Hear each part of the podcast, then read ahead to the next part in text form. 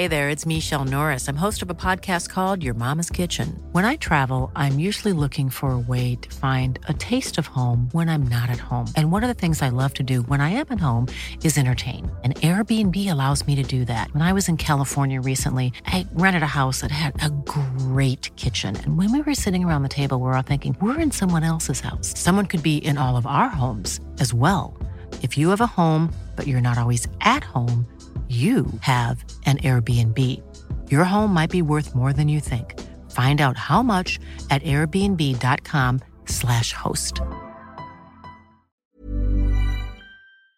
C'est l'histoire de Wagner, un groupe militaire privé au service de la Russie, accusé de nombreux crimes de guerre, considéré par les États-Unis comme une organisation terroriste engagée en Afrique, mais aussi en Ukraine. Aujourd'hui, Wagner joue un rôle très important dans la guerre en Ukraine, mais les tensions sont vives avec Vladimir Poutine. On va donc prendre le temps d'analyser tout cela. Salut, c'est Hugo, j'espère que vous allez bien. Comme chaque jour, du lundi au vendredi, on se retrouve ensemble pour une nouvelle plongée dans l'actualité du jour. Bon, déjà, revenons à la base. Qu'est-ce que c'est Le groupe Wagner Wagner, c'est une société militaire privée, donc en gros, elle ne dépend pas officiellement en tout cas des autorités russes, mais elle défend donc les intérêts de la Russie. Depuis le début de la guerre en Ukraine, ce groupe fait beaucoup parler de lui, notamment parce qu'il est soupçonné d'avoir commis pas mal de crimes de guerre. Et depuis le début de la guerre en Ukraine, on entend beaucoup, beaucoup parler d'eux. En fait, le groupe Wagner a été créé en 2014, il est composé en partie d'anciens prisonniers et à l'origine, il était surtout utile en fait pour les renseignements russes puisqu'il pouvait relayer différentes informations qui étaient été récupérés sur le terrain. Et la première fois qu'on a parlé d'ailleurs euh, du groupe Wagner dans notre format euh, que vous regardez actuellement des actus du jour, c'était quand leur influence en Afrique avait été euh, révélée. En gros, ils participent de façon importante à l'influence grandissante de la Russie en Afrique, le tout avec des méthodes pas toujours compatibles avec le respect des droits de l'homme pour dire les choses sobrement. Par exemple, de nombreux médias ou ONG ont révélé des exécutions ou des tortures dans plusieurs pays africains, l'ONU allant jusqu'à accuser Wagner de terroriser par exemple la population au Mali. Pour résumer donc, c'est une unité qui officiellement ne fait pas partie de l'armée russe, ce qui lui permet aussi d'une certaine façon eh bien, des actes tels que ceux décrits juste ici. Si on revient donc à l'Ukraine, en fait les membres du groupe Wagner seraient présents en Ukraine depuis 2014, dès le début donc de la guerre dans le Donbass, qui est cette région située à l'est de l'Ukraine et qui a été le théâtre de la guerre depuis de nombreuses années maintenant. Et d'après le Pierre de Jong, qui est un ancien colonel de marine interrogé par TV 5 Monde, eh bien les relations à l'époque étaient plutôt correctes entre euh, les paramilitaires Wagner et les soldats russes officiellement euh, envoyés par le gouvernement. Mais alors, qu'en est-il aujourd'hui et pourquoi est-ce qu'on entend euh, parler de tensions Eh bien en fait, il semblerait que les relations entre le gouvernement russe et ce groupe Wagner aient pas mal évolué, et c'est notamment à cause de la relation entre Vladimir Poutine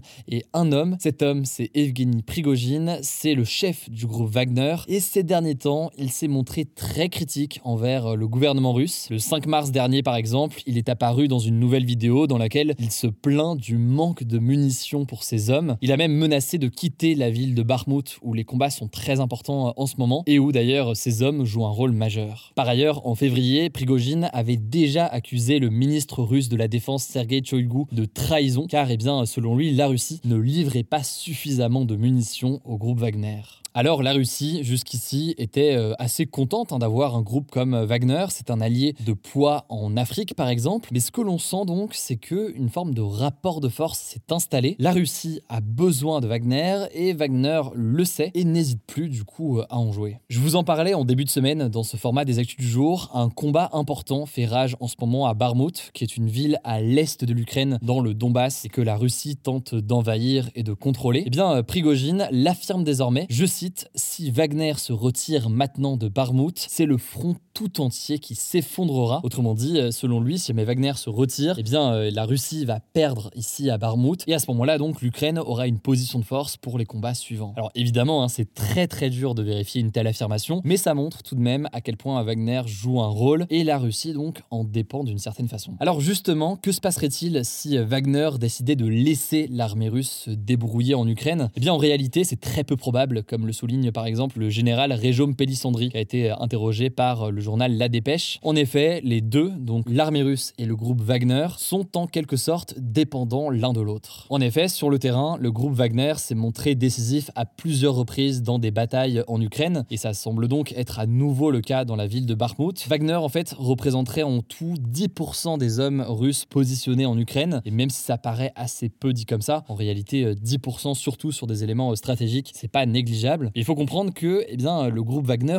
aussi a besoin de la Russie. Déjà, je le disais, Prigogine ne cesse d'appeler au renfort de munitions qui viennent donc de la Russie. Donc euh, Wagner a besoin de la logistique militaire russe pour combattre. Et en plus de ça, eh le groupe certes a des hommes et des armes individuelles, mais ils n'ont pas de chars, pas d'avions, bref, ils ne pourraient absolument pas combattre seuls. Et bien sûr, même si le président russe Vladimir Poutine ne le reconnaît pas officiellement, eh le groupe Wagner ne pourrait pas exister sans le soutien du président russe. C'est en fait toute l'ambiguïté hein, de ce groupe paramilitaire et de sa relation avec euh, la Russie. Il y a une forme d'interdépendance que l'on observe donc actuellement. Bref, ça me semblait important de refaire un point sur Wagner aujourd'hui. Je vous mets des liens en description si vous voulez en savoir plus. Au passage, n'hésitez pas à vous abonner, si ce n'est pas encore le cas, que ce soit sur YouTube ou alors d'ailleurs sur la version podcast sur Spotify, Apple Podcast ou autre. Et je vous laisse avec Blanche pour les actualités en bref. Je reviens juste après. Merci Hugo et salut tout le monde. On commence avec des nouvelles de la mobilisation contre la réforme des retraites. Alors le trafic SNCF était toujours fortement perturbé et ça va continuer ce week-end. La moitié des TGV Inouï et des Ouigo, mais aussi 60% des TER sont supprimés. En région parisienne, la circulation des RER e et Transiliens est elle aussi fortement perturbée. Concernant la RATP, donc les transports parisiens, il y a, je cite, une nette amélioration. Le trafic sera normal sur toutes les lignes, sauf la 5, la 8, la 10 et la 13. Je vous mets des liens en description si vous voulez plus de détails. En tout cas, une journée de manifestation est prévue ce samedi, mais aussi mercredi prochain, on suivra ça. Deuxième actu, toujours en France, deux nouvelles fissures, je cite, non négligeables ont été découvertes dans des centrales nucléaires ce jeudi. En fait, il y a deux jours, EDF, qui est donc l'entreprise publique chargée de la production et la distribution d'électricité en France, avait déjà découvert une première fissure profonde dans un réacteur de la centrale nucléaire de Panly en Seine-Maritime. Et donc, en continuant ses contrôles, l'entreprise a découvert deux nouveaux défauts sur le deuxième réacteur de la centrale de Panly et sur le troisième réacteur de la centrale de Cattenom en Moselle. Alors pour l'instant, on ne sait pas précisément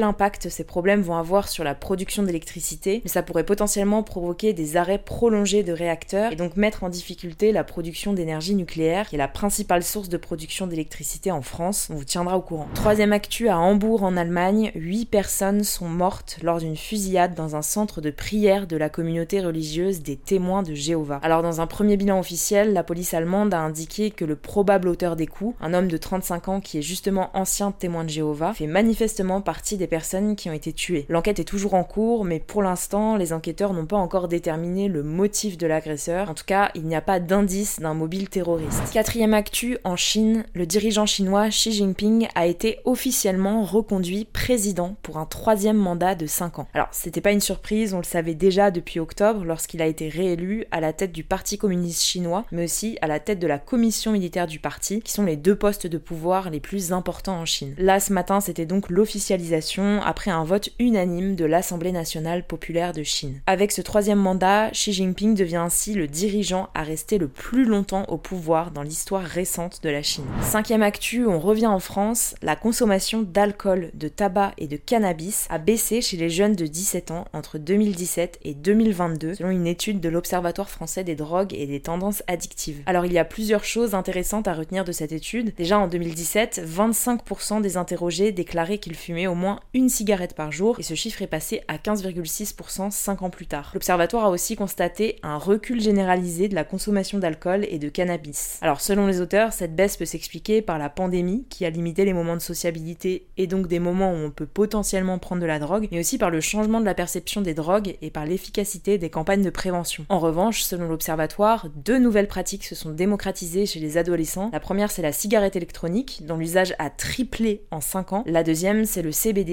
une substance du cannabis qui n'a pas d'effet addictif, qui a été expérimenté par plus de 17% des jeunes interrogés. Dernière actu, à Berlin, la capitale de l'Allemagne, les femmes ont désormais le droit de se baigner seins nus dans les piscines. En fait, cette décision a été prise après qu'une femme a saisi le bureau berlinois de lutte contre les discriminations. Elle considérait être discriminée parce qu'elle n'avait pas les mêmes droits que les hommes qui sont eux autorisés à nager torse nu dans les piscines. Et donc, face à ça, la société qui gère les piscines berlinoises a déclaré qu'elle appliquerait à l'avenir son règlement intérieur de manière à respecter l'égalité des sexes. En avril 2022, la ville de Göttingen avait déjà été la première à mettre en place cette mesure. Voilà, c'est la fin de ce résumé de l'actualité du jour. Évidemment, pensez à vous abonner pour ne pas rater le suivant, quelle que soit d'ailleurs l'application que vous utilisez euh, pour m'écouter. Rendez-vous aussi sur YouTube ou encore sur Instagram pour d'autres contenus d'actualité exclusifs. Vous le savez, le nom des comptes, c'est Hugo Décrypte. Écoutez, je crois que j'ai tout dit. Prenez soin de vous et on se dit à très vite. Hi, I'm Daniel, founder of Pretty Litter. Did you know cats tend to hide symptoms of sickness and pain? I learned this the hard way after losing my cat, Gingy. So I created Pretty Litter, a health monitoring litter that helps detect early signs of illness by changing colors, saving you money and potentially your cat's life. Pretty Litter is veterinarian developed, and it's the easiest way to keep tabs on your fur baby's health right at home. Go to prettylitter.com and use code ACAST for 20% off your first order and a free cat toy. Terms and conditions apply. See site for details.